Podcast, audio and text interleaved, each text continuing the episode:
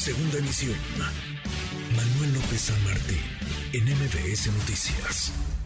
Economía y finanzas. Con Eduardo Torreblanca. Lalo, qué gusto, qué gusto saludarte, ¿cómo estás? Manuel, gusto en saludarte, buenas tardes y buenas tardes al auditorio. Muy buenas tardes, Lalo, hemos platicado la inflación en México, la inflación que está en niveles no vistos en décadas, arriba del 8%, pero nuestros vecinos del norte pues no cantan mal las rancheras, allá también la inflación está desbordada y claro, lo que pase allá nos arrastra acá, Lalo. Sí, efectivamente, es prácticamente en todas las economías hay estrategias públicas y privadas para tratar de detener la inflación.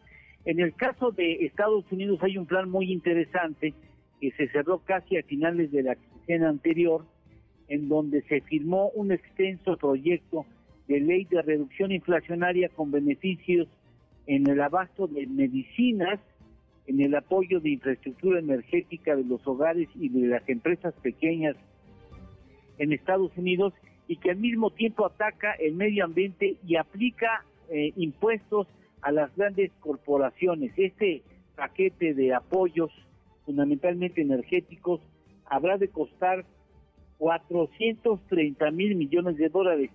Llevaba año y medio preparándose entre los cuerpos legislativos estadounidenses. Implicará que pudiera reducir las emisiones en Estados Unidos 40% por eh, debajo de los niveles que ya tenía o que ya presentaba esa economía en el 2005. Implica reducción en el costo de medicinas para adultos mayores, así como algunos apoyos eh, en el pago de sus seguros. También hay eh, apoyos para adquirir autos eléctricos de baja contaminación, hasta 150 mil pesos mexicanos y 7 mil 500 dólares específicamente. Hay apoyos para la climatización eficiente del hogar, fíjate, para puertas, ventanas, calefacción o aires acondicionados, hay aproximadamente 7 mil dólares de apoyo, hay para la instalación de paneles solares en los hogares con las empresas, también un apoyo de 30% en la instalación y también en la compra de vehículos eléctricos, es decir, van a invertir en serio en lo que ha afectado a la Unión Americana en el terreno energético y apoyarán también en que haya abasto suficiente de medicinas a adultos mayores, que no suban los precios de apoyos en los seguros, como he mencionado. Es decir, es un paquete que va a traer también beneficios a, la reducción del déficit de que viene arrastrando la Unión Americana. Me parece que es un asunto que suena muy interesante, que pudiera eventualmente, aunque creo que el gobierno mexicano no lo ve, la posibilidad de que México pudiera jugar un papel en ese paquete de apoyo,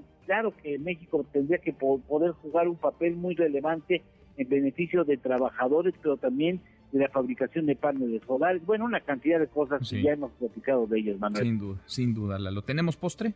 Claro que sí, eh, la zona euro se dio a conocer hoy el dato del crecimiento del Producto Interno Bruto al segundo trimestre, más 0.6%, la eh, economía de la zona euro camina con lentitud, pero camina. Bueno, poquito, lento a lento, poco a poco, lentamente, pero se mueve. Gracias, Lalo. Gracias a ti, Manuel. Gusto en saludarte y saludar al público. Igualmente, muy, muy buenas tardes. Noticias.